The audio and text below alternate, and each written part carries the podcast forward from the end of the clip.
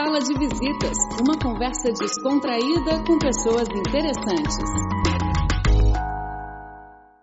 Olá, bem-vindos ao programa Sala de Visitas. Hoje nós estamos aqui com quatro estudantes universitários brasileiros, o Pedro Branco e a Letícia Borges, que são estudantes de administração, a Alessandra Sangari, estudante de engenharia de produção, e o André Malaguti, estudante de economia, tá certo? Sim. Certo. E está comigo aqui a minha amiga Silvia Jean. Tio Jean, tudo bem, Silvia? Tudo ótimo, obrigada pelo convite. Pessoal, obrigado por participar da entrevista, bem-vindos ao programa. Obrigada pelo convite. É a primeira vez que vocês estão na China? Primeira vez na China. Primeira vez. Primeira Qual vez. a primeira impressão que vocês tiveram da China quando vocês chegaram? Acho que a primeira impressão é que você é analfabeto, né? É, Você chega, você não consegue ler uma placa de trânsito, não consegue ler um cardápio, mas com o tempo e com o passar do tempo, a gente recebeu uma calorosa recepção da- do povo chinês que nos instiga a aprender, mesmo que não seja fluente, mas aprender um pouco mais do idioma chinês e da cultura chinesa. Eu acho que a gente não pode deixar de, de pensar na primeira impressão quando chega na China é na escala das coisas, né? A gente chega aqui Exato. sabendo já que é um país muito grande, com, com muitas pessoas, né? O país mais populoso do mundo, mas os- a cidade é muito, as cidades são muito grandes, as coisas são muito grandes, justamente para suportar esse, esse nível de população e esse crescimento econômico que a gente conhece já da, da, da faculdade, né? Que a gente estuda muito a China lá, no Facamp. Ou seja, mesmo já tendo um conhecimento prévio, É muito maior. toda essa escala ainda É. surpreende. Isso. Bom, em relação a Xangai, ao observar o tamanho das avenidas, das construções, a gente percebe que tem um forte planejamento por trás, o que não é muito normal no Brasil. Isso foi muito impressionante porque a gente já estudava na faculdade e a gente pôde ver na prática como ocorre. Letícia, o que, que você achou?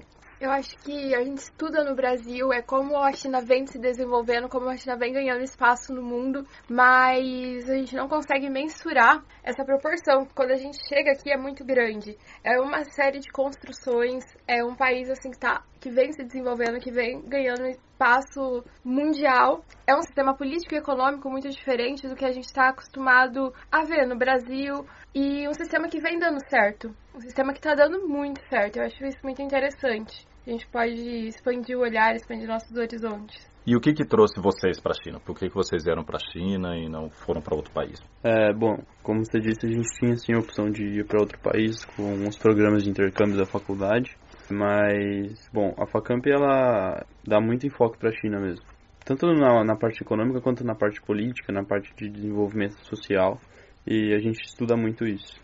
E quando a gente, pelo menos o nosso grupo, teve a oportunidade de, de vir para a China, não, não, não teria como, embora houvessem outras opções, elas não faziam sentido porque já que a gente estuda tanto, já que a gente tem dá tanto enfoque para o país, porque não conhecê-los e quando a gente vai ter a oportunidade de, não de conhecer a China de novo, né, de vir para cá de novo.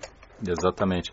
Para situar os nossos ouvintes de outros países e também do, do resto do Brasil, a FACAMP, que são as faculdades de Campinas, que fica no estado de São Paulo, no Brasil. Então, vocês tinham a opção de ir para outros países, mesmo assim deram preferência para conhecer a China. Ah, eu tive a oportunidade pela Facamp de em janeiro ir para a Alemanha, também num programa de educação internacional. E é incomparável com a China. Não que a Alemanha, ah, eu não tenha gostado da Alemanha, mas a China é muito mais surpreendente. Ah, Eu acho que a maioria dos alunos acabaram optando, de nós acabamos optando pela China, porque qualquer engenheiro, qualquer economista, qualquer profissional de relações internacionais, advogado, administrador, tem que conhecer a cultura chinesa e tem que conhecer como é feito os negócios aqui, como que a política chinesa, até porque a China tem sido um dos grandes investidores no Brasil. Então tem diversas empresas eh, chinesas que estão se instalando no Brasil e que no futuro eh, provavelmente muitos de nós vamos trabalhar em empresas chinesas no Brasil. É verdade. O Pedro tinha mencionado uma coisa interessante, que é a sensação de analfabetismo quando chega na China. E vocês conseguem, por exemplo, se comunicar em inglês aqui com chinês na rua? Olha, em Xangai a gente conseguiu uh, se comunicar tranquilamente. É uma cidade mais cosmopolita, uh, a gente conseguiu tranquilamente até andar de metrô, uh, circular pela cidade com mais facilidade. Porém, nós fomos em outras cidades, nós entramos no interior da China, Hangzhou, Yu, Chanchacá e outras cidades onde o inglês já não era utilizado nem, pelos, nem pelas lojas de departamento comerciais, nem pelos hotéis. Então vocês avaliam que o estudo do idioma chinês realmente é importante hoje para quem deseja trabalhar com a China ou se mudar para o país? Sim, é completamente importante. E uma coisa que eu observei também em relação ao inglês aqui na China é que as pessoas mais os mais jovens eles têm uma facilidade maior, até mesmo por ser um tema mais recorrente. Então eles devem estudar mais. E toda vez que a gente observava um jovem, daí a gente ia perguntar para essa pessoa se ela podia ajudar. É, eu fui no Starbucks em Yu, e daí como os funcionários eram mais jovens, eles entendiam e não teve problema nenhum, mas em outras lojas é na forma da mímica. Em relação a estudar o, o chinês, o mandarim, principalmente pelo que o Pedro citou sobre as empresas estarem sendo compradas por empresas chinesas e por essa forma de expansão da China agora em relação ao mundo, é extremamente importante porque é muito diferente da nossa língua. O inglês é algo que a gente vê, é, a gente percebe mais no dia a dia, em filmes, em músicas, e o chinês não. Então, como esse choque é maior, é extremamente essencial para pelo menos ter uma base de comunicação. A China está chegando no Brasil, comprando muitas empresas, fazendo aquisições, e vocês veem uma possibilidade de negócios do Brasil na China? Vocês têm ideias, vocês têm perspectivas nesse sentido? É, negócios do Brasil na China é Infelizmente é mais na, na parte de, de comprar para levar para lá, né? É, você comprar bens que você possa vender no Brasil, exportar, ou seja, importar é, chineses para o Brasil, porque hoje em dia eu acho que para você fazer negócio com a China você tem que estar no seu país e, e, e torcer para que eles venham investir, porque é muito capital, é, eles têm muito, muito dinheiro. Para fazer, por exemplo, uma, uma empresa como a CPFL, que é a empresa de energia lá de Campinas é, já era a maior do país, mas com certeza agora sob gestão chinesa ela vai ter muito mais recursos para crescer. Isso é muito mais fácil do que você vir como empresa brasileira aqui para a China, por exemplo, e tentar fazer, abrir um negócio aqui, porque é, a competição vai ser muito mais mais difícil, além do que tem o papel do Estado aqui na economia que é muito maior e é, as regulações são muito maiores do que no Brasil. Verdade. Ontem nós fomos visitar uma fábrica de placas solares e ela ah. surgiu há 11 anos atrás e hoje ela já detém 20% da produção mundial de placas solares. E eu acho que é um mercado interessante para o Brasil, principalmente porque o nosso país ele contém a primeira ou segunda melhor irradiação do mundo.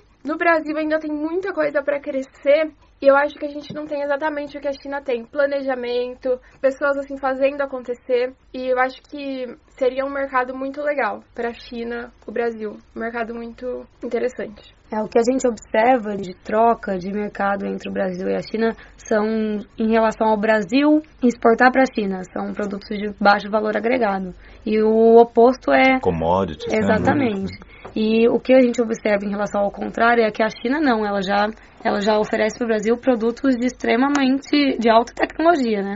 Então seria interessante para o Brasil aproveitar essa oportunidade, né, para expandir suas fábricas, suas empresas, melhorar, né, a produção. Mas o problema é exatamente o investimento do capital que seria necessário por parte das empresas brasileiras.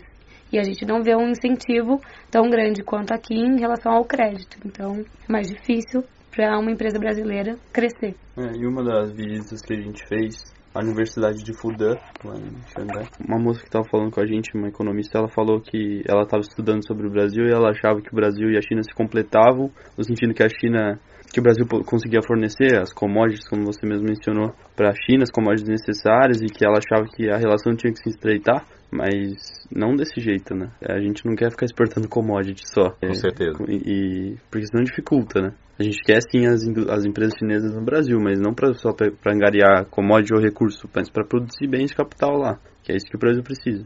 Com certeza, agregar valor aos agregar produtos valor, brasileiros. Porque a pauta de exportação do Brasil hoje é sustentada basicamente Sim, por, por, soja. soja, petróleo, ferro, café.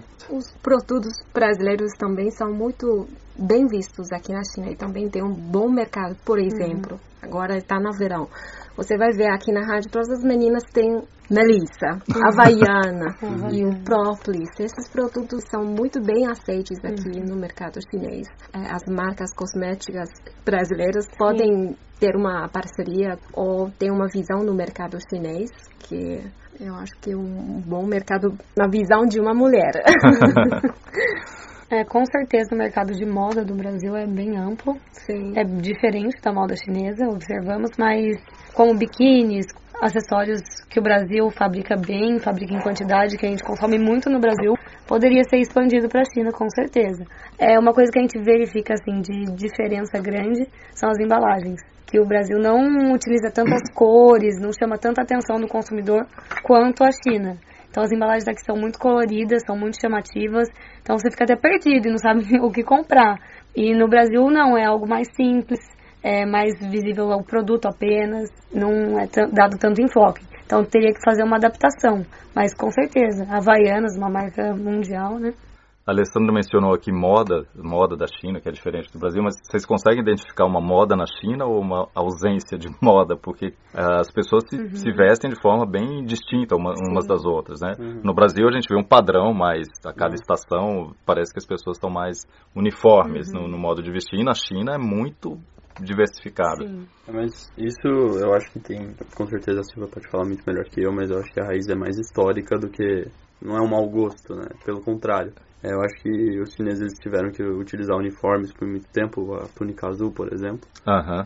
E eu acho que é uma maneira deles se expressarem, deles mostrarem hoje que, que são diferentes uns dos outros, né? Do, do que é, na história recente era o contrário. Eles, eles teriam que ser iguais uns aos outros, trabalhar na mesma Isso. coisa.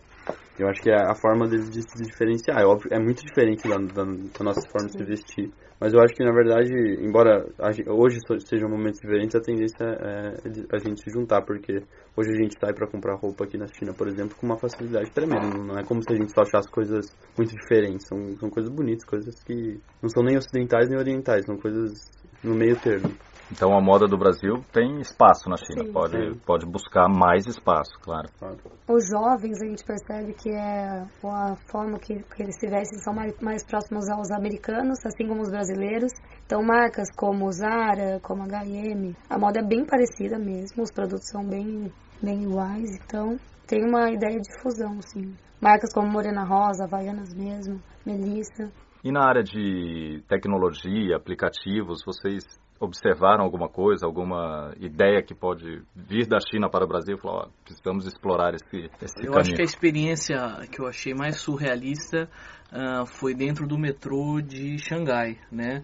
Hum. Onde uh, dentro do metrô você assiste propagandas que estão fora uh, da cabine no metrô. Eu não entendi até agora se elas estão se é uma coisa projetada ou se são monitores que ficam nas janelas dos, isso, dos, enquanto, vagões. enquanto eles estão em movimento, enquanto né? eles estão em movimento. É, isso eu achei bem interessante. É uma coisa que não é explorada nos metrôs no Brasil e principalmente em São Paulo. O, acho que a gente sabe que quando você chega na China, a primeira coisa que você tem que ter no seu celular é o chat, né? Sim. Sem o chat você não funciona na China. Você não tem vida, né? Isso. E é um aplicativo que no Brasil não tem expressão nenhuma.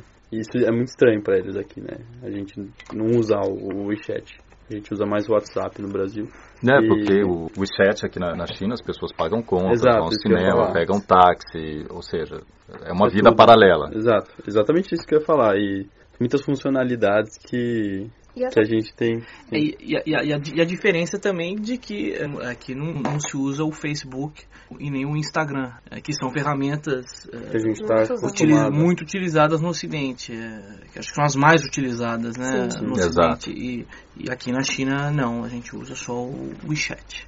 É, o Facebook é muito expressivo no Brasil, tanto que ele tem até um escritório e ele desenvolve muito o P&D dele em São Paulo mesmo, porque o, povo brasileiro ele acolheu o Facebook de uma forma muito grande, mas em contrapartida o WeChat, essa forma de pagamento pode ser algo a ser expandido para o Brasil, porque é uhum. é uma forma muito rápida, muito dinâmica, mesmo que o Brasil não tenha tanto contato com tecnologia como os chineses, seria muito mais prático, porque aqui até quando você vai pagar em dinheiro eles acham estranho.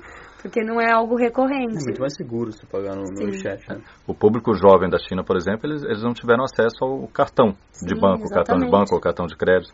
Eles já passaram do dinheiro para o aplicativo. Então, quando você mostra um cartão para um jovem estudante chinês, ele, nossa, que coisa mais antiga, né? Mas mais velha, realmente eles pularam essa fase. A gente acha mais fácil o WhatsApp usar muito, muito por conta do costume, né? O chat, no primeiro contato, são muita, é muita coisa, né? É muita funcionalidade. Muita funcionalidade. O WhatsApp é uma coisa mais simples, né? Mas pra gente parece muito mais intuitivo, né? Tá certo, pessoal. Eu queria agradecer pela participação na entrevista, por aceitarem o convite. Boa pesquisa, bom sucesso para vocês. Obrigado. Obrigado. Obrigada. Até mais. Até a próxima. Estamos encerrando mais um programa Sala de Visitas.